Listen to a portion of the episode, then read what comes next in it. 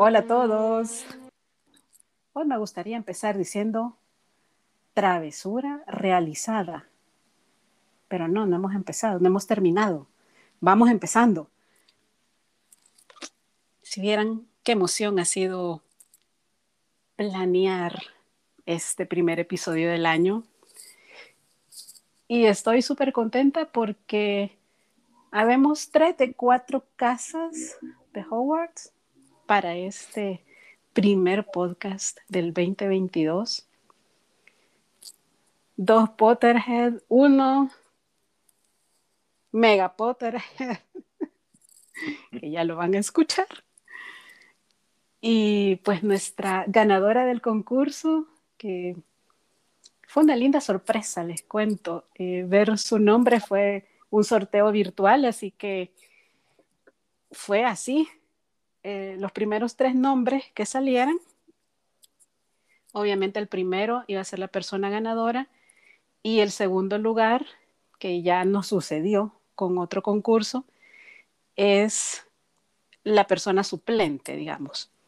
En el caso de que la persona que ganó no pueda por X o Y motivo recibir su premio, o que no se comunique en el tiempo estipulado, pues pasa al segundo lugar. Y entonces así fue.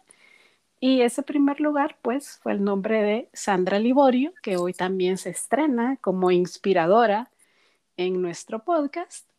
Y pues, Ale Mártir, ya lo han escuchado varias veces, a veces entrevistándome a mí, a veces siendo él el entrevistado, y hoy pues es más una conversación poteriana, pero orientada hacia el efecto Harry Potter, o sea, este fenómeno llamado Harry Potter, pero desde una visión del impacto que ha tenido a nivel social, cultural y obviamente en cada uno de nosotros.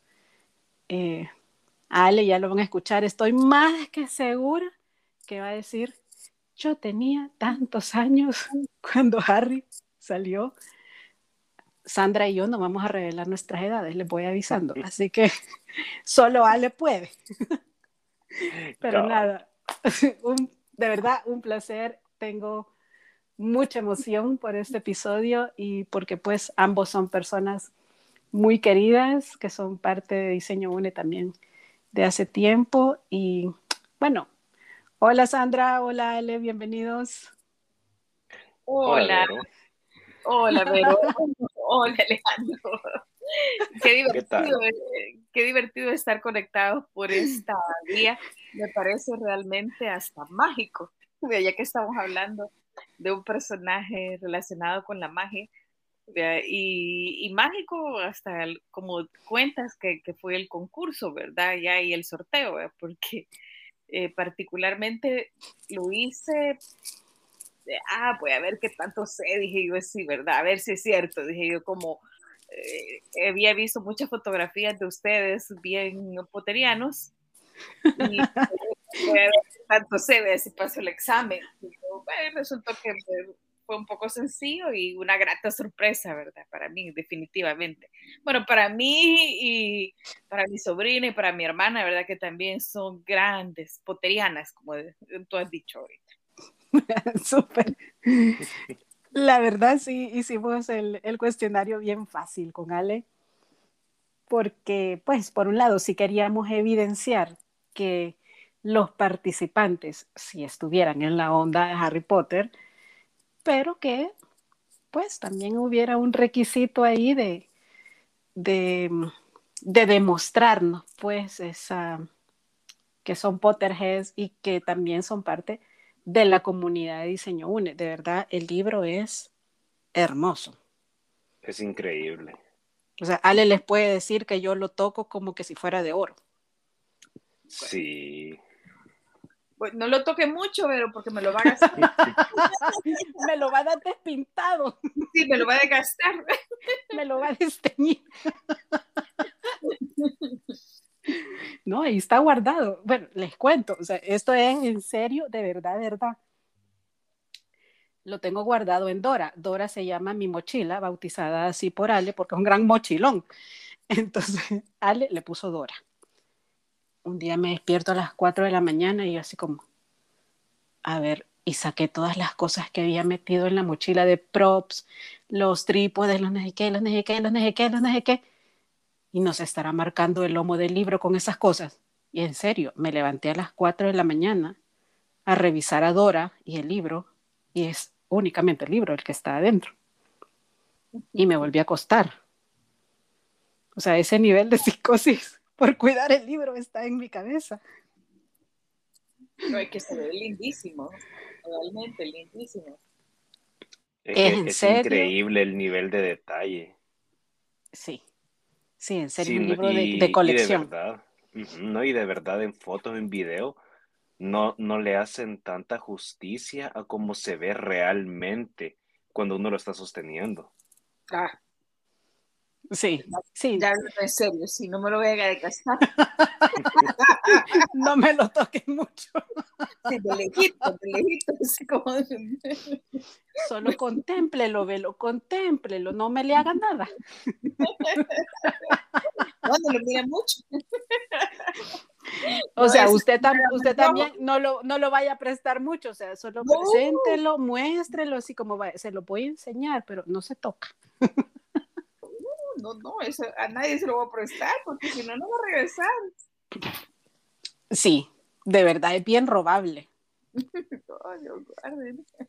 sí, pero ya, ya lo van a ver ustedes en los videos cuando empecemos a, a postear esa entrega. Libro de Harry Potter hecho por Mina Lima. Ah, maravilloso. Divino. Pero bueno, a ver, le, le puedo contar un poquito de, de quiénes son Ale y Sandra, así una mini, mini, mini, en serio, mini bio de cada uno. Sandra Liborio es consultora independiente en diferentes áreas, entre el emprendimiento, el área empresarial, la autonomía económica de la mujer, un tema que me súper interesa y que vamos a abordar más adelante.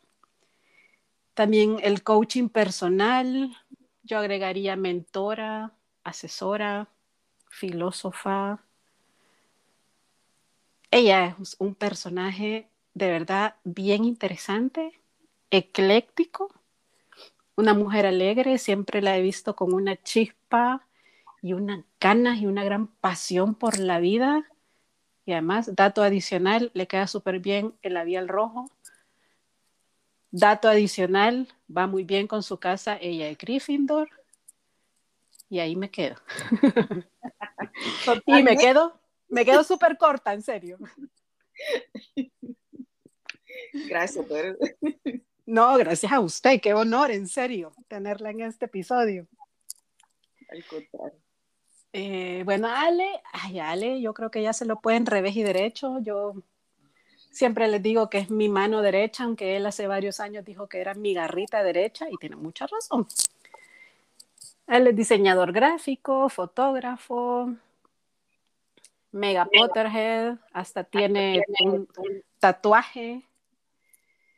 Em, le encantan también los videojuegos. Creo que su saga número uno es Harry Potter, la segunda es Star Wars. Pero yo diría que es más potteriano que otra cosa. Totalmente. un muy orgulloso Slytherin. Em, a través de los años yo le he sumado algunos objetos a su colección personal, tanto de mi viaje como cosas que hemos encargado directamente desde Inglaterra, porque pues sí, verdad. O sea, si es de verdad, de verdad la franquicia es así como que muy apreciado. Y pues él, él nos va a dar datos muy, interesantes en lo que va este podcast. Y bueno, a mí igual ya me conocen, solo que hoy les cuento que soy también una muy orgullosa Ravenclaw. Me encanta mi casa. No es muy visible en la saga todavía, pero pues por ahí vamos. Así como con pena, ¿verdad? en realidad más resentida que, que con pena. ¿Por qué? Ay, porque Animales Fantásticos está visibilizando a Hufflepuff gracias a Newt. Pero más allá de Luna Lovegood, o sea, los Ravenclaw nos vemos bien poquito. Y somos bien interesantes, vaya. Sí, sí, sí, totalmente. o sea, yo muero por ver la sala común de Ravenclaw. O sea, además es una torre. Espero que nos reivindiquen más adelante. Sí, todavía queda media saga de animales fantásticos, así que yo creo que todavía hay chance. Y yo creería que se van a inventar otra serie más después de Animales Fantásticos porque, o sea, el mundo nos cambió en el 97. Cambió la historia, se incorporaron palabras nuevas que ya le nos va a decir a partir del 97 incorporamos a nuestro estilo de vida palabras como mogol, dementores, Voldemort, Boldi de cariño. Los nombres de las casas, obviamente, a Gryffindor, Slytherin, Ravenclaw, Hufflepuff, que nos identifican también con valores, o sea,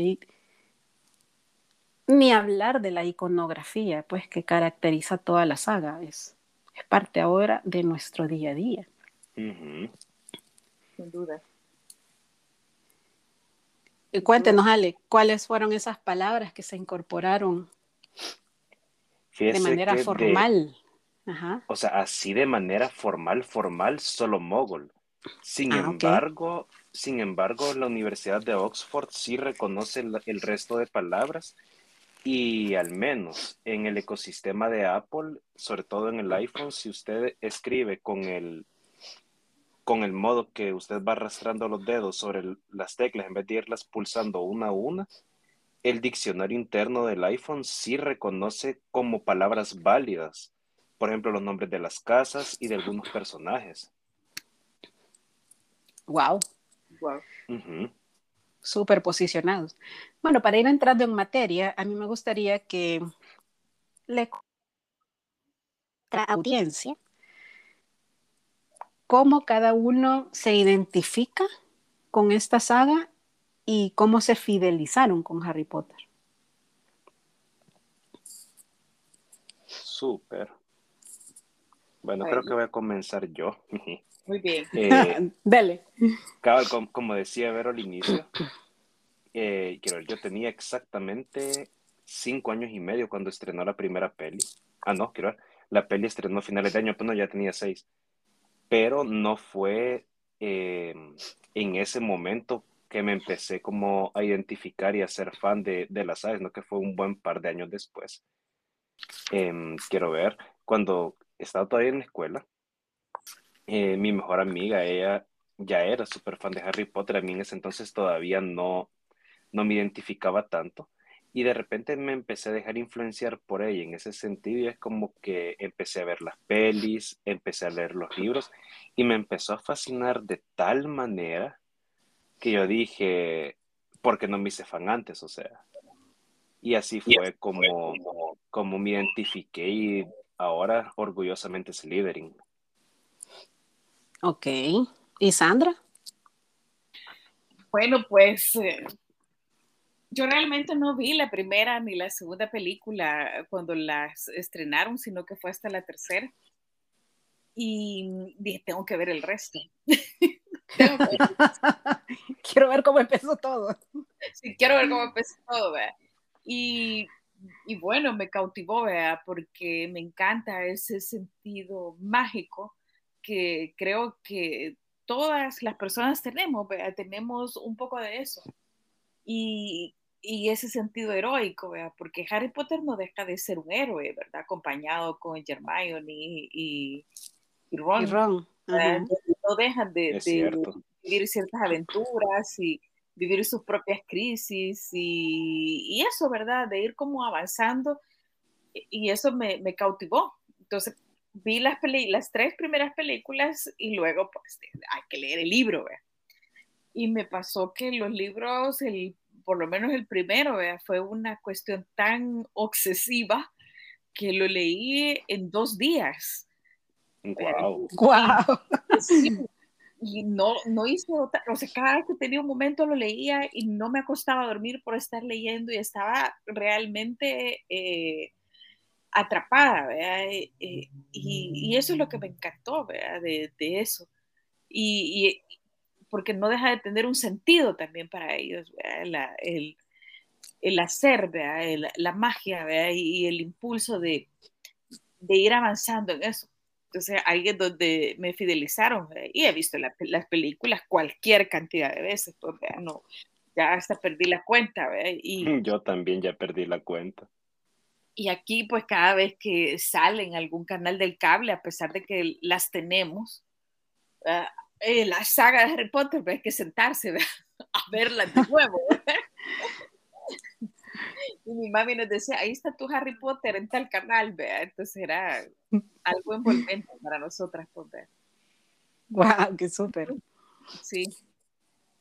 Bueno, para mí, bueno, empecemos que yo nazco en una familia holística, me encanta decirlo así, es decir, yo crecí escuchando palabras en sánscrito, en hebreo, eh, involucrada de alguna manera con, con todos estos conceptos mágicos, pero más aterrizados a una vida de salud integral. Entonces, todo este Voldemort con look merliniano, para mí era como muy natural.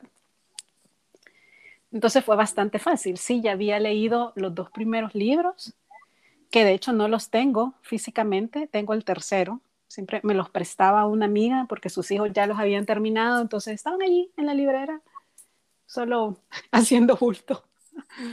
Entonces yo los leía y me fascinaban. Obviamente cuando se anuncia la primera película es así como que hay que verla.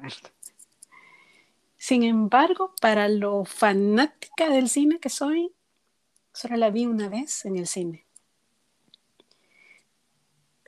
justo en la investigación que hice para este episodio, el mismo año sale la primera parte del Señor de los Anillos, la comunidad de los anillos. Y yo creo que me le hizo competencia a Harry Potter. Porque la, la comunidad del anillo me la vi en el cine seis veces. Wow. Ajá. Wow. Sí, o sea, mientras estuvo en temporada, yo me la vi seis veces, pero porque me súper encanta ese mundo élfico. Y pues después de la primera vez que uno entiende toda la trama y la segunda ya se puede fijar en otros detalles, la tercera en adelante ya son terceros, cuartos planos, detalles de vestuario, de escenografía, de caracterización. Entonces ir descubriendo todos esos elementos a mí me fascina, por eso es que voy tantas veces al cine pero Harry solo la vi una vez. Sin embargo, me, me identifico mucho con la saga y cuando aparece la película de la vida de J.K. Rowling, ahí me fidelizo más. Porque es la vida de ella, o sea, Harry nace de muchas situaciones personales de ella traducidas a todos estos seres mágicos o sea, de dónde vienen los dementores, me parece espectacular eh, cómo ella traduce cada personaje en base a distintas situaciones de su vida. Y pues también como mujer emprendedora, obvio me identifico, o sea, con todas las situaciones, eh, el dolor que vivió, sus eh, carencias económicas y cómo los cafés, cómo su su máquina de escribir a la par de, su hija van creando lo que hoy por hoy conocemos todo el mundo mágico y, y una saga espectacular. Totalmente. Sí, ahí realmente tocaste un punto, ¿verdad? Que, que hizo que al menos yo también empatizara, ¿verdad? Con, con la saga, de conocer un poco sobre la historia eh, de la autora, ¿verdad? Más bien creadora y esa inventiva que, que tuvo de cómo adaptar. Eh, yo más bien yo también creo que ella estudió mucho, ¿verdad? Estudió otras cosas, porque tiene, tiene mucha relación ¿verdad? con el, con el viaje del héroe, eh, el héroe, no sé si ustedes en algún momento lo, lo han leído. Eh, y, y, ella lo fue adaptando en un entorno de Howard y, y, cómo eh, en esa escuela, cómo nos vamos adaptando y existen todas esas diversas personalidades con esa interacción, digamos, de diferentes valores, ¿verdad? Que son las, las casas. Entonces ahí uno ah, se siente totalmente identificada, como una mujer a partir del dolor saca su casta eh, y lo traduce en una, en una novela, en una novela impactante, ¿verdad? Así que sí, también, también, conmigo, funcionó, también conmigo funcionó, vea, eh, esa parte, ¿vea? claro, yo quisiera tener esa, esa pericia para escribir, ¿verdad? Uy, yo creo que todos o muchos, porque, bueno, otro de los fenómenos que encontré en mi investigación es que a raíz del ejemplo de J.K. Rowling surgen muchos escritores y no solo más lectores. Sí, sí, me imagino. La, curiosidad de, Sí, de explorar. De, explorar, sí.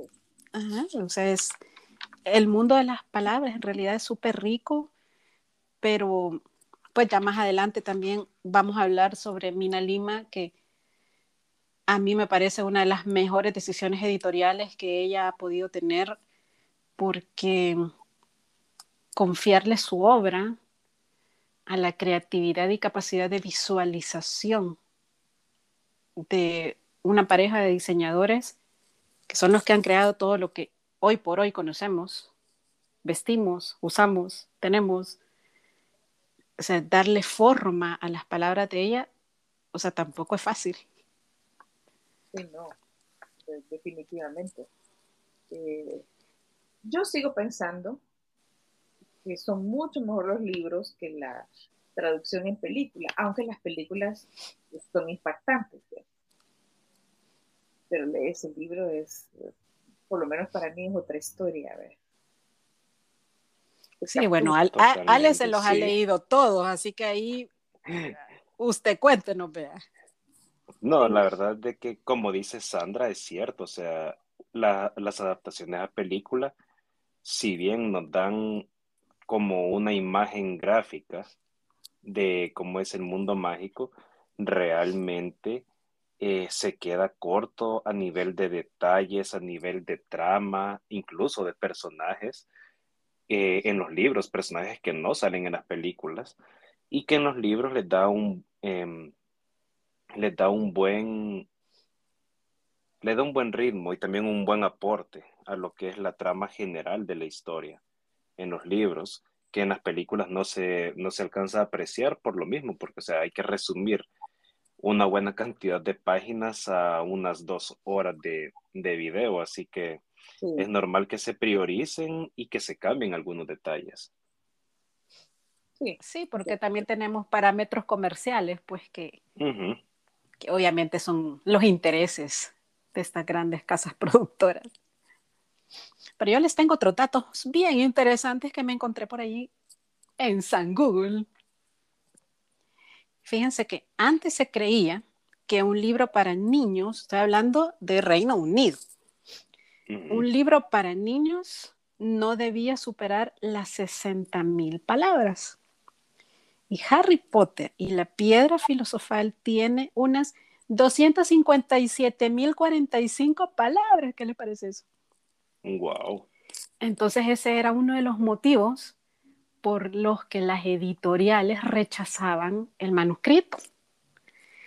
Y me encontré otro dato súper cool, y es que sí hubo una editorial interesada en Harry Potter, que era de hecho la editorial Bloomsbury, también de Reino Unido. En, en el relato que encontré, uno de, de los, de los grandes editores se lleva tres capítulos a su casa, se los da a leer a su hija, se los devora así como Sandra nos, nos ha contado su experiencia Y la niña llega donde el papá y le dice, quiero el resto ya, tráemelo, lo quiero leer ya todo. Y a él también le encantó, no solo la reacción de la niña, sino el relato mismo, pero la decisión de publicación correspondía a un equipo editorial. Entonces no se pusieron de acuerdo y terminó siendo rechazado, pero datos interesantes que de repente van apareciendo que en el momento pues no se nos han visibilizado, pero, pero también qué interesante es de pronto que algo tan disruptivo como diríamos ahora sea rechazado porque se sale del canon. Totalmente.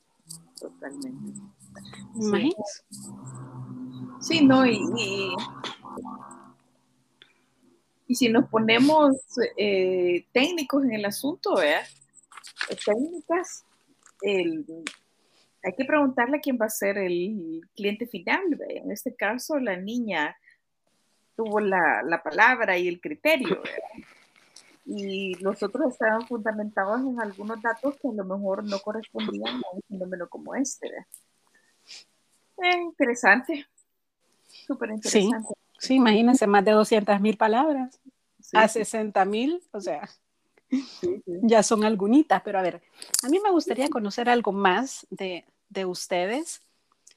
Em, bueno, conocemos características básicas de cada una de las casas, por ejemplo, los Slytherin en su ambición, astucia y determinación, Gryffindor con su valentía, fuerza y audacia, Ravenclaw con su creatividad, inteligencia y sabiduría, y Hufflepuff justos, pacientes y leales.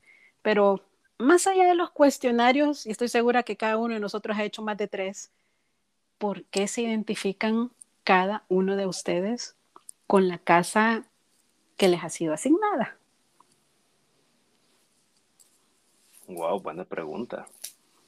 Bien, eh, particularmente, más allá de los, de los cuestionarios, yo me siento bastante identificado con Slytherin.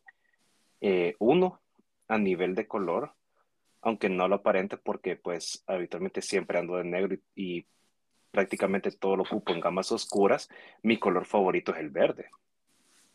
Y aparte de eso, yo tengo como una, quiero ver cómo lo podría llamar, tengo como una cierta atracción por las serpientes después de un pequeño encuentro con una, cuando estaba un poco más, más bichito. Y siempre me ha parecido como como fascinante eh, el tema de, la de, el tema élite de la casa como tal, porque Salazar, o sea, era bien como estricto en varias cosas cuando fundó su casa con los requisitos que había que tener para poder pertenecer a ella y que también que llegara a un punto en crear una cámara secreta que ni siquiera los otros tres fundadores y que un montón de gente después de ellos nunca pudieron encontrar, sino que solo los que eran descendientes dignos de él. Así que a mí siempre me pareció fascinante ese, ese aspecto y, y eso. Ok, interesante. ¿Y Sandra? En primer momento siempre me identifiqué con una Gryffindor, por ese sentido de valentía, sobre todo, y, y, no dejaba de ser también un poco entusiasmante el, el, incursionar y la curiosidad que, que, se notaba en los Gryffindor por aprender, que es algo con lo que yo me identifico bastante bien. Y por la, por la líder de la casa, por Minerva. Minerva que me recuerda mucho, eh, yo soy fanática o fans. Eh, de las diosas griegas, ¿verdad? Que, que Minerva pues es el símil Atenea y para mí es una referente, entonces me, me, identifiqué mucho con eso. Pero creo que particularmente todas las casas tienen algo que los seres humanos anhelamos, ¿verdad? Porque yo al rato me he sentido como el Slytherin también, ¿verdad? Con esa mutación, ¿verdad? Y esa ambición, ¿verdad? Eh, que tiene, vea, eh, eh, particularmente, ¿verdad? Y, que no, no, y que no hemos aprendido a controlar, vea, como salen los Slytherin, que desde medida que se convierten en seres oscuros. Porque si tú ves eso de ambición, astucia, determinación, pues que hay que tenerlo, pues es necesario que tengamos eso, determinación, definitivamente. Y, y una vea, como tú, ¿cómo es que se dice, eh, Verónica, verdad? Que la, tu casa. Ah, ah Ravenclaw. La Ravenclaw, ¿verdad? Eh, todos tenemos eso, ¿verdad? También, ¿verdad? Inteligencia, sabiduría, creatividad.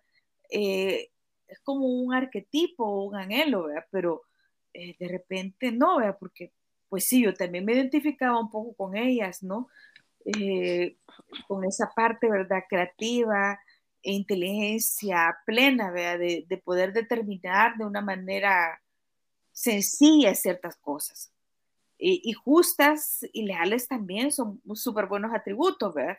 Claro, yo paciente definitivamente el día de hoy sigo queriendo entrenarme en eso, ¿verdad? Eso no, es precisamente una virtud, pero ahí vamos al extremo, ¿verdad?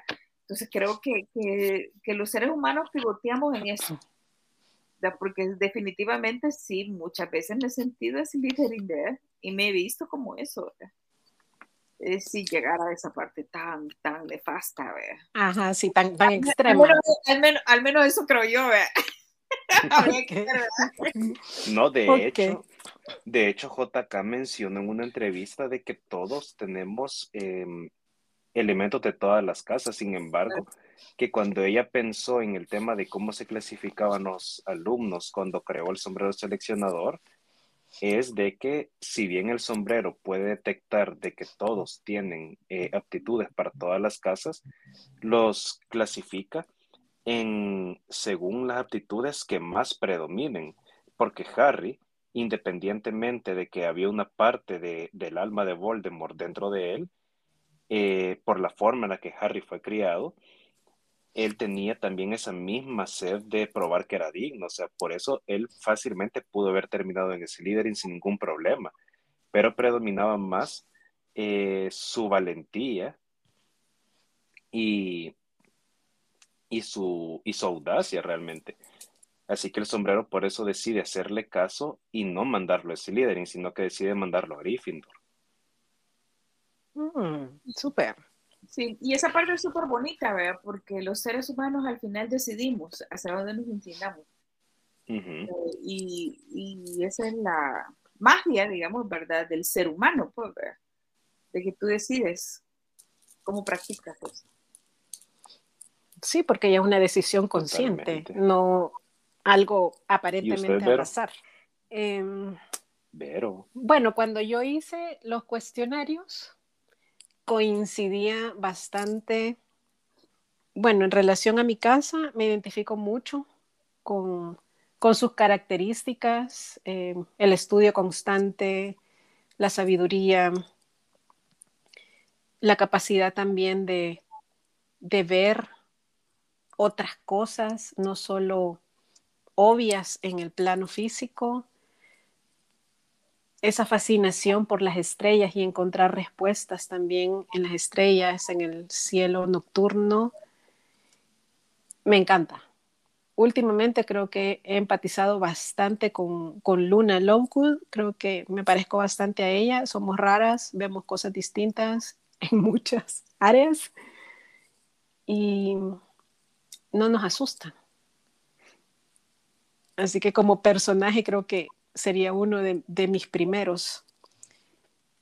Y bueno, ya que Sandra nos comentó cuál cree ella que sería una segunda casa, me gustaría saber, Ale, cuál sería una casa alternativa o con la que usted se identifica que podría ser la segunda.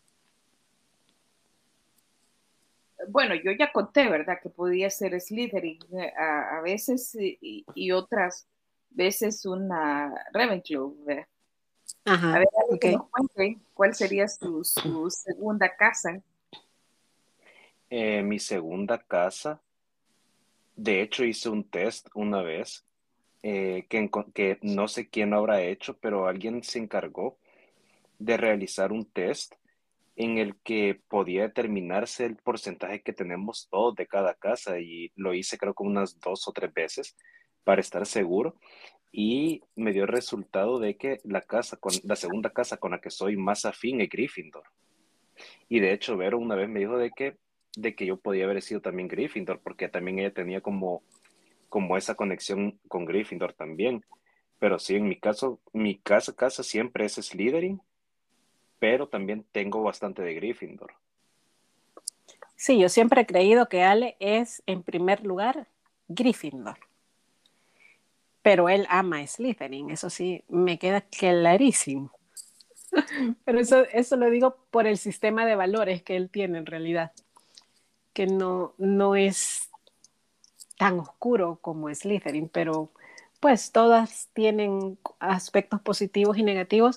Y en mi caso también la segunda casa por sistema de valores sería Gryffindor. De hecho, les cuento, cuando yo decidí pintarme el cabello de rojo, lo hice conscientemente, no porque me gustara solamente el color. Me da fuerza.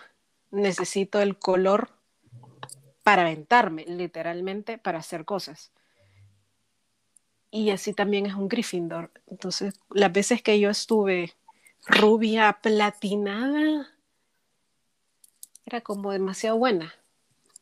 A veces hasta lenta. Pero el, el rojo no, el rojo es, o sea, le das o le das, vea. O sea, voy o me ayudas o mejor te partás. No así de agresiva, obviamente, pero me refiero a esa energía interna, ese motor que nos mueve cada día y que te dice sí o sí tenés que hacerlo y que no necesitas tener a alguien a la par que te esté diciendo, ¿qué vas a hacer hoy? ¿Cuáles son tus tareas del día? ¿Las, vas a ¿Las, vas a cumplir o no? O sea, entonces cuando yo me pinté el pelo de rojo, mi energía interna subió. Y por eso es que también me identifico con los valores de lo Gryffindor les estoy revelando bastante de mí, vaya. Sí, sí, qué bonito, qué bonito. Realmente qué bonito. Y, sí, el rojo que tiene en su cabello es bien, es un rojo Gryffindor realmente. Eh, no lo había relacionado. No, sí, sí. Sabe que las primeras veces yo estaba trabajando en una universidad y había, entonces me lo, me lo pintaba un estilista. Había un tono que se llamaba magma literal parecía lava. Un día yo estaba contra el sol, es decir, el sol estaba atrás de mí y yo usaba el cabello como más espantadito, así para arriba, no tan pegadito como hoy. Yo solo veía que habían unos chicos abajo viéndome como así, como que qué onda ella, vea. Y dije, bueno, no estoy acostumbrada a que me vean así, o sea, no es nada raro para mí, entonces así como que, mm, vaya, cuando regresé, me fui al baño y el espejo estaba en la misma ubicación, es decir, yo lograba ver ese como resplandor que mi cabello, así rojo, rojo, pero rojo, así intenso, daba. Y dije, ah, ok, eso era lo que estaban viendo. ok, está bien. Muy bien. Sí, pues sí. Sí. A mí también me encanta el rojo. Ay, a usted se le ve espectacular el rojo. Ay, gracias, pero sí, me encanta. Eh, se nos retiró. se, cayó Ale. Se cayó. Este, sí, entonces y me y también me gusta el verde, ¿verdad? Y, el amarillo, ¿verdad? Si vemos son colores bastante fuertes y, y que nos incentivan, que nos llaman, ¿vea? usted sabe mucho mejor de eso que yo, vea, porque tiene su formación va por ahí, ¿verdad? En, reconocer justamente este tipo de, de colores, pues vea, pero los colores tienen un impacto en nuestra psiqui, que es así como usted dice, voy determinada, voy fuerte, eh, me siento valiente, que nadie me detiene, ¿verdad? Eh, y, y, sí, sí, yo usted la escuchaba y yo cada vez que me pinto los labios de rojo, ¿verdad? Es porque quiero sentir esa determinación de ahí voy, ¿verdad? Me siento así, me siento así fuerte. Increíble. Ah, cabal. Bueno, le vamos a dar un giro a esta conversación poteriana. A ver, les pregunto, ustedes que nos están escuchando, ¿ustedes saben quiénes son Minalima? A ver, les cuento. He visto cantidad de videos de youtubers que comentan sobre Harry Potter, que sí que tal personaje, que sí que tal contenido, que sí que tal peli, diez mil cosas. Pero muchos, sino que la gran mayoría, no saben quién es Mina Lima. Y otro dato adicional, cuando abre la primera tienda física de Harry Potter en Nueva York, hay en esa tienda un espacio especial, es decir, un departamento dentro de la tienda dedicado a Mina Lima. A ver, Ale, cuéntenos quiénes son ellos. Vaya, si nos vamos hacia a, una perspectiva bien pragmática, son un estudio de diseño y San se acabó, pero son más que eso. O sea, Mina Lima, eh, como digo, un, es un estudio de diseño compuesto por una pareja y ellos fueron contratados por Warner para desarrollar toda la parte gráfica de la primera película. Y de repente gustó tanto, renovaron contrato para la segunda película, la tercera, la cuarta, y de repente cuando vinimos a sentir, Minalima han creado prácticamente todito, o sea, cualquier objeto, cualquier diseño, lo que sea que hay en que es visible, ellos lo han diseñado. Y es, y yo me pongo a pensar, y eso es algo realmente increíble. Y como usted dice, pero casi nadie eh, le pone atención a ellos, pero sin, sin ellos creo que no, no sería lo mismo, porque, o sea, al leer los libros nosotros podemos llegar a imaginarnos cómo son ciertas cosas eh, basados en otras cosas que ya conocemos y que tomamos como referencia. Pero esta pareja se encargaron de diseñar todito desde la nada y, y wow, o sea, a, mí me parece realmente algo, algo fascinante, algo, algo increíble. Para mí igual, yo seguiré diciendo que mantener un estudio de diseño que le ha dado lógica, coherencia a través del tiempo a la saga es una de las mejores decisiones, porque digamos, ojalá y no, pero si ellos dejaran de estar, todo seguiría siendo a partir de las referencias gráficas, iconográficas, de estilo, de visual, de todo lo que ellos han creado. O sea, cuando Ale y yo decimos todo, T-O-D-O, es la forma de la carta de aceptación de Hogwarts, los logos de las casas, el empaque de la rana de chocolate, o sea, todo. Todo, absolutamente ha sido visualizado, creado, diseñado por ellos. De hecho, si hubieran cambiado de estudio a lo largo de la saga, se habría notado la diferencia, porque, o sea, con el cambio de directores que hubo para las primeras películas de la saga original, se siente el cambio narrativo y en la forma en que desarrollan la película y cómo la adaptan los diferentes directores. O sea, así que si, si se puede sentir ese cambio en lo que es dirección, ahora imagínense con algo gráfico, o sea, porque Minalima tienen como ya un estilo bien marcado que se identifica en toda la saga, pues, pues nos diseñado prácticamente todo, pero ya si hubiera llegado otro estudio o tal vez otro creativo, otro diseñador, ya habría sido diferente y yo sí pienso que se habría notado el cambio.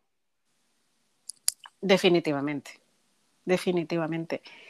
Y, y, y, por eso son tan importantes, o sea, sobre todo porque nosotros somos una comunidad de creativos y hay que ponerles atención a ellos. Y, el libro de Sandra, que pronto le entregaremos en sus manitas, es un libro de colección que en serio les digo, y aquí les revelo, 40 dólares es realmente barato para el nivel de detalles que tiene, para la calidad de impresión y para la belleza visual y la traducción gráfica que ellos le dan a las obras de J.K. Rowling. Totalmente. Totalmente. Así que no me los vean de menos, ¿verdad? Ahora se van todos a ver el sitio web de Finalima, porque en serio, de verdad, el trabajo de ellos es espectacular y creo que son un ejemplo a seguir por muchos ilustradores, por muchos diseñadores. Y también me gustaría reseñar esto para escritores. O sea, no, a ver, nosotros admiramos mucho su capacidad literaria, narrativa, pero no crean que lo pueden hacer todos. El, tener un equipo de diseño a la par suya. ¿Por qué no se ven como un fenómeno Harry Potteriano, que es lo que estamos conversando hoy? Por supuesto que puede suceder. J.K. Rowling no es un ejemplo aislado. Sí, obviamente es uno muy grande a superar. Muy mediático. Exacto. Pero pues a lo mejor ni ella misma había visualizado qué tan grande se iba a convertir esto. Y sucedió. Bueno, le daremos otro giro a la conversación y ahora sí nos acercamos más al primero de enero, recién pasado. Este especial de HBO Max por los 20 años de Harry Potter y la piedra filosofal, que en realidad no dieron más, fue un recorrido por toda la saga. Y les cuento aquí, en, en la confianza, Ale y yo teníamos todo un evento interno montado, preparado. Yo había comprado pizzas, porque a los dos nos encantan las pizzas, un mini cake para anunciar al ganador o la ganadora del concurso después de vernos el especial y la Vero se enfermó. y yo todavía tenía la esperanza, vea, el 31 me lo pasé con fiebre y así encerrada, ni fui donde mis papás porque pues sí, vea, no sabíamos qué tenía y entonces vea, era que el tema de, ni modo, me voy a quedar aquí encerrada con fiebre y tenía la esperanza que el primero de enero me iba a sentir bien y como al mediodía le escribo a Ale y le digo, Ale, no estoy visitable, así con esa palabra. Y ni modo, nos lo tuvimos que ver por separado, pero pues son cosas que pasan, sin embargo, pues lo disfrutamos, pero a ver, en términos generales a ustedes, Sandra y Ale, ¿qué les pareció?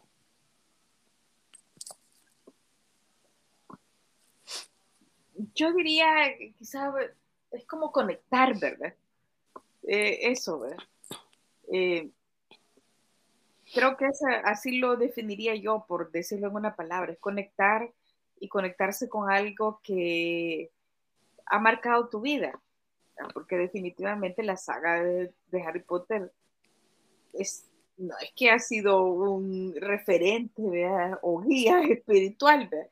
pero sí marca tu vida porque pasas viendo y ves cómo se desarrolla un grupo de seres humanos y cómo van pasando en, en sus diferentes momentos y cómo van avanzando en habilidades, responsabilidades eh, e intereses. Entonces tú conectas con eso también, ¿verdad? En, la película. Entonces conectarte con eso fue como conectarte a esa plenitud eh, que cualquier persona puede tener si, si se la cree. Es que yo siempre he dicho que una tiene que empezársela creyendo a una misma, ¿verdad? Y esa es parte también del dilema de, de Harry, ¿verdad? Que no, que no se la creía mucho, que él era el, el elegido, ¿verdad? Y entonces es como conectar con todo eso y decir, bueno, hay que creérsela, ¿no? Y, y te hacen ese recorrido y escuchas qué tan significativo fue para cada quien el estar dentro de eso. Entonces, a mí, me, a mí realmente me, me, pareció eso, me pareció ver esa parte humana de, ese espectáculo lleno de magia, diseño, eh, fantasía, ¿verdad? Que nos, que nos dieron por mucho tiempo, ¿no? Y que seguimos repitiendo, ¿verdad? Porque lo hemos visto cualquier cantidad de veces. Sí, yo creo que sumamos la cantidad de veces que cada uno de nosotros la ha visto y sería una cifra importante. Sí, cabrón. totalmente. Haríamos, haríamos pisto con todas esas horas ahí. ¿eh? Sí, literal. ¿Y Ali, qué le pareció? Pues yo tuve una serie de sentimientos encontrados, diría yo. Porque yo soy alguien bien sentimental, así que a mí de entrada, o sea, me dio una nostalgia súper fuerte. De repente ya en las primeras escenas cuando aparece Emma Watson caminando y que recibe su carta nuevamente para regresar a Hogwarts. Y de repente como empiezan a aparecer los personajes, pero también me dio un poco de cólera por, por, por ciertas situaciones que que se omitieron intencionalmente del especial y que yo digo, ok, o sea, son decisiones que se toman, pero realmente eh, se debería, o lo sea, lo ideal sería poder separar ciertas cosas de lo que es la franquicia. Así que yo creo que en términos generales, en términos generales me fascinó, pero sí me, generó esa, esa serie de sentimientos encontrados. Ok, yo concuerdo bastante con usted.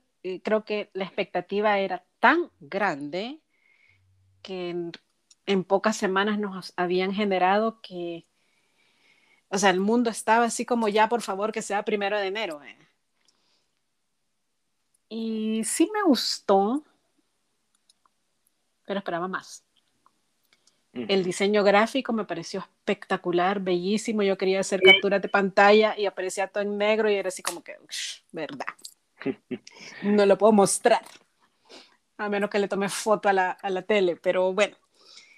Eh, muy emotivo. Sí hubieron momentos muy, muy ricos, inesperados, aunque yo, o sea, en mi expectativa, debieron haber más eh, datos inéditos, porque muchas cosas a través de los años pues ya las sabíamos. Faltaron personajes, faltaron actores. Y les voy a confesar que yo no lo pude ver de corrido. Como a la mitad me aburrí, pero porque era una secuencia lineal. Y yo esperaba más sorpresas. Y a veces, no sé, me pregunto si soy demasiado exigente, pero para un HBO, un Warner Brothers, o sea, sí esperaba más. Incluso que fuera más largo. También. Incluso más largo. Y, y, pues a pesar de la polémica y todo este rollo que vamos a hablar en un ratito de, de la JK, yo sí esperaba que ella tuviera más protagonismo. Y aparecía muy poco. Hubieron dos momentos en los que casi lloro. Uno de ellos fue con el, homenaje, eh, especialmente por Alan Rickman, o sea, Snape, creo que nos marcó la vida con su versión de Snape. Eh, y ahí sí, casi se me sale la lagrimita, ahí sí, en serio, me tocó el corazón. Pero sí, en, términos generales, digamos que me gustó, fue bonito, fue emotivo. Esas serían como mis dos palabras para definirlo. Para ustedes, ¿qué hizo falta? ¿Qué les hubiera gustado ver? Wow. Bueno, o sea, Ale en un momento, les cuento, me dijo, como un PMB estuvo bien. Y yo así como, ok. Sí, es que de verdad yo sí lo sentí mucho como un, como un PMB realmente. Pero es porque lo que mencionaba hace un ratito de que se debería idealmente separar ciertas polémicas de lo que es la franquicia, pero realmente yo creo que así, uno podría haber sido mucho más largo partiendo de que, o sea, estamos acostumbrados a que las películas de Harry Potter sean largas, o sea, duran una media de más de dos horas, o sea. Así que un especial por los 20 años que todo el mundo está esperando desde que se anunció, o sea, yo no habría tenido problema de haber estado sentado dos horas y media frente a la pantalla viéndolo, obviamente también que lo hubieran hecho de forma diferente, porque como dijo Vero, fue un poco, eh, fue un poco difícil de, de digerir al, ya estar un rato viéndolo. Pero yo creo que algo que le hizo falta fue libertad creativa, porque hicieron como un, ¿cómo se llamaba este, este programa de televisión en el de que quién, quiere ser millonario? uno va respondiendo una serie de preguntas y se van acumulando puntos y el ganador se lleva un premio. Pues HBO hizo algo parecido a eso con, con Harry Potter antes del estreno. Eh, era un, episodio, era como un reality de eso, un episodio como de una hora y algo, en el que enfrentaban a las diferentes casas con fans reales de la saga. Sin embargo, aunque esa, esa, producción sí se veía extremadamente actuada y, y, poco real, sí fue como bastante cool porque era como que tanto la película que se estrenó en el cine de, por, el, por el aniversario a esa película le quitaron varias tomas para que uno intentara detectar en qué momento o qué cosas se habían quitado.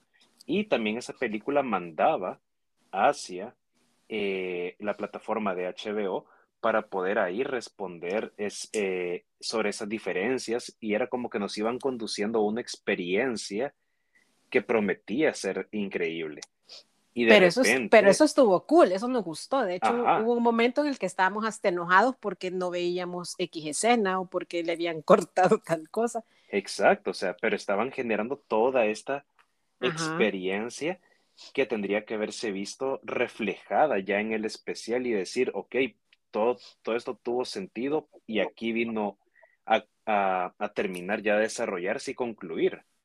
Sin embargo, no fue el caso. O sea, yo siento de que al especial le faltó, sobre todo, integración con experiencia que ya estaban construyendo, tanto desde la película que, reestrenaron en el cine, como este mini show que crearon dentro de, HBO. Sin mencionar, obviamente, eh, el tema de la JK en el especial y de varios actores que tampoco estuvieron. Sí, Sí, de hecho, a mí me gustaría destacar a, Bellatrix. No me la esperaba ya como actriz tan buena onda. Creo que ella se roba el show en, su participación. Dejando de lado el trío de oro, que obviamente la atención está siempre puesta en ellos, pero creo que ella se roba el show con su personalidad y eso, eso me gustó pero me hicieron falta, o sea, me hubiera gustado ver a McGonagall y otros personajes que faltaron, pues. ¿Y Sandra? ¿Qué, le hubiera, agregado? En realidad creo que la campaña de expectativa fue superior, ¿verdad? al resultado final al plato principal, ¿verdad? Es así como que tú te preparaste para una cena completa y te una ensalada, ¿verdad? Eh, sí. Muy buena analogía. Sí. Una ensalada gourmet, pero ensalada al fin. Pero ensalada, o sea, y, te, y, te, ofrecieron que te iban a llevar a, a, un, digamos, a una degustación completa, ¿verdad? Que desde entrada a plato principal y postre. Y un buen vino, ¿verdad? Pero eh, yo más pensaría que fue una cuestión que hicieron por medir, ¿verdad? ¿Qué, tan, qué tan presente estaba eso? Entonces, para poder medir eh, mercadológicamente qué tan presente está Harry Potter aún ¿verdad? en sus fans o, eh, por eso es que la campaña de expectación fue superior, ¿verdad? Al, al, al plato principal, digámoslo así, eh, lo otro no fue, no fue malo, ¿verdad? Pero no, no le pusieron tanto esfuerzo. Digámoslo, para hablar de diseñadores, cambiaron el diseñador. Lo despidieron dos días antes. Sí, cambiaron el diseñador, pusieron a otro diseñador que, que, que no, que no, que no daba, que no daba la talla, ¿verdad? Pero y si, si la finalidad era conocer, vea qué tan presente estaba, creo que eso sí lo lograron, sí lo lograron pedir. Ay, sí. disculpen, vea que, que así como estás hablando de diseñadores, pues yo hablo un poco de mercadeo. No, por supuesto, es genial porque complementa. Sí, sí, entonces por, por ahí creo yo que, que va, ¿verdad? Y, eh, pensaría que era para relanzar alguna otra cuestión o otra parte de la saga, ¿verdad? Me imagino que a la... Para que les paguemos la franquicia. Sí, cabal, o sea, la membresía. Sí, a JK quizás la dejaron un poco de lado, ¿verdad? Porque porque ha hecho quizás algunos comentarios que son imprudentes en el contexto de hoy en día, ¿verdad? Y, no estamos acostumbrados a escuchar personas que queremos personas que sean perfectas. La señora es brillante como escritora, eh, es, su franquicia, pues, es su, su creación, pero no por eso tiene que estar de acuerdo en todo, pues, con, con, todo lo que sucede en el mundo exterior, pero así somos los seres humanos, pues, ¿verdad? Imagínate aquí en el país, eh, le preguntan a los futbolistas sobre política, ¿verdad? No saben de eso y a lo mejor ni les interesa, ¿verdad? Entonces, lo mismo le está sucediendo a ella, ¿verdad? Entonces, aquí, cuando te conviertes en una figura pública, debes de saber eh, qué pasa en el exterior, ¿verdad? Para no incidir en tu misma marca. Y, ahí pues ella no, no lo calculó, ¿verdad? Y, seguramente pensaron que era prudente esconderla. No, y lo que yo le decía, a ver, o sea, de que realmente, o sea, sí se debería haber podido hacer esa separación entre lo que JK dice como individuo, como persona, y lo que es la franquicia, porque todo el mundo la, la ha criminalizado al, al, punto de que ella es lo peor que ha podido pasarle a la saga. Y yo digo, eso es lo más ilógico y tonto que he escuchado porque ella hizo la saga. E, o sea, es como, la saga se basa en muchos aspectos de su vida, como dijo Vero, y por un tropiezo es como, o sea, y como usted dice, Sandra, todos nos equivocamos en algún momento. Y también hacer una pequeña acotación a de que hoy en día, o sea, hoy todo el mundo se ofende con todo, o sea, es, hoy es bien difícil no decir algo sin que alguien se ofenda. Y si a eso se le suma la cultura esta de la cancelación, es todo escala a proporciones realmente ridículas. Sí, sí, y, vivimos, o sea, ella tiene derecho a tener sus opiniones, pues, y, no compartir eh, otras cosas. Tiene derecho, yo, yo aquí queremos que las personas sean perfectas, pues yo les comento que una vez uno de mis clientes, eh, porque una familiar cercana no, no está de acuerdo con ciertas cosas relacionadas con la equidad de género, me dijo, y es su, y me mencionó ¿vea? la cercanía, si usted mismo dijo, le dije yo, sí, es mi, pero no soy yo, le dije yo yo soy la que vendo esto, yo soy la que promueve la igualdad, le dije yo, ella no, le dije, no tiene derecho a tener su opinión, pues, vea.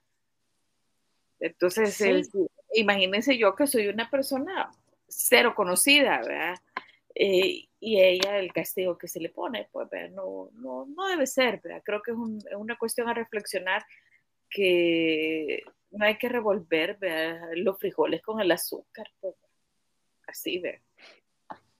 Sí, totalmente, de, acuerdo con ambos. Yo lo que agregaría es, hay manera de decir las cosas. Sí.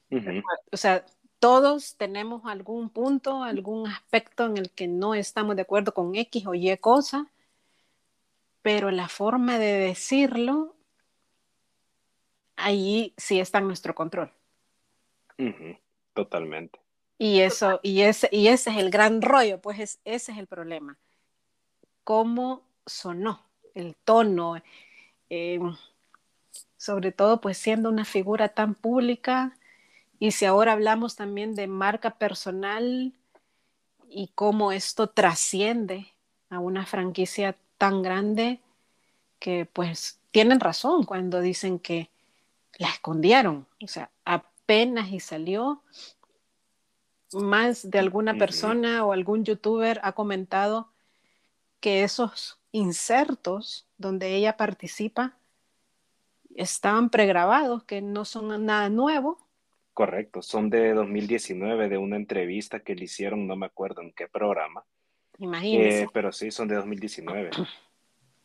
Entonces, independientemente del, del nivel de fama o de conocimiento o de reconocimiento que todos tengamos, que puede ser pequeña, mediana, grande, extra grande, la verdad lo estamos conversando como un ejemplo. Sí, no es, no es eh, condenable que estemos en desacuerdo con algo, es la manera como lo transmitimos. Y si, pues también ahora que nos movemos tanto por comunidades y que hay muchas situaciones generando impacto, ¿dónde está la empatía? Pues. O sea, la, la saga nos lleva por muchos temas muy, muy diversos en donde la empatía es clave y que no es solo un concepto. Se oye bonito, pero el chiste es que sea real. Entonces, veamos estos comentarios nada más como un ejemplo de marca personal que en ciertos momentos se debilita y afecta la franquicia, la presencia de ella en la franquicia y sobre todo por todo lo que viene. Pues estamos a dos meses de la tercera parte de Animales Fantásticos y vamos a ver qué pasa. Totalmente. Total, total. Creo que el, mundo cambió, ¿verdad? De, y, va a, y va a seguir cambiando, pues, porque a pesar de que uno se detenga, el mundo siempre se mueve. Siempre sigue girando, es lo que yo digo, siempre sigue girando. Es que tenemos que girar con él, ¿ve? Sí, definitivamente. Con o sin magia. Tenemos que seguir girando. Sí, Totalmente. Con o sin ganas, pero giramos.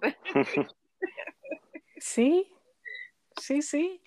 Así que bueno, ya para ir finalizando este episodio, edición especial Harry Potteriano, me gustaría un, un mensaje final de parte de ustedes ¿Qué les queda o qué le quieren entregar más de todo lo que ya nos compartieron? Ay, perdón. No ¿Qué más le quieren compartir a la comunidad o a la audiencia de Unidos por el Diseño sobre el fenómeno llamado Harry Potter? Bien, quiero ver. Creo que comenzaré yo. Eh, citando lo que Robbie Coltrane dijo en el, en el especial, y dice, el legado de las películas es que la generación de mis hijos las mostrará a sus hijos. Así que podríamos estar viéndolo en 50 años fácilmente. Tristemente no estaré ahí, pero Hagrid sí estará. A mí esa, es, ese mensaje, oye, para mí fue bien fuerte porque yo digo, o sea, muchos de los actores ya no nos acompañan en este plano mortal, pero uno ve las películas y ahí siguen. Y aunque yo no me hice fan de, Harry Potter así de entrada, sino que ya un poquitito más grande, de una u otra forma, yo fui creciendo a la par de los personajes, tanto ellos como individuos, como personajes dentro de la película. Y definitivamente algo que me va a acompañar el resto de mi vida, o sea, porque aunque finalice la, la, la, saga actual de Animales Fantásticos y todo eso, o sea, yo creo que es algo que ahí va a estar, o sea, yo obviamente cuando yo tenga hijos, yo les voy a mostrar las películas, o sea, y así va a seguir, así que yo creo que como todo, tiene luz y tiene sombras, pero debemos rescatar lo positivo y ahondar en ello. Me encanta. ¿Sandra? Sí, a mí también me encanta, Ale. Lo que dijiste lindo. Yo pues lo diría más corto y es que creamos en esa magia interna que cada quien trae, de poder transformar su propio mundo.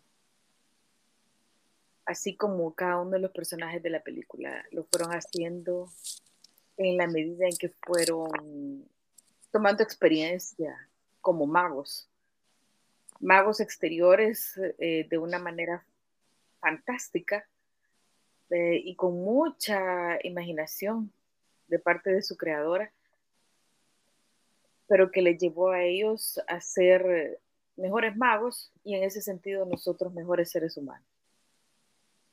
Me gusta. Sí, me, encantó. Y bueno, a mí me gustaría decirte, a ti que nos estás escuchando, que si eres o no un Potterhead, y si te identificas o no con una u otra casa, o con tres, o con cuatro, encuentra tu magia, desarrollala y sé fiel a ella.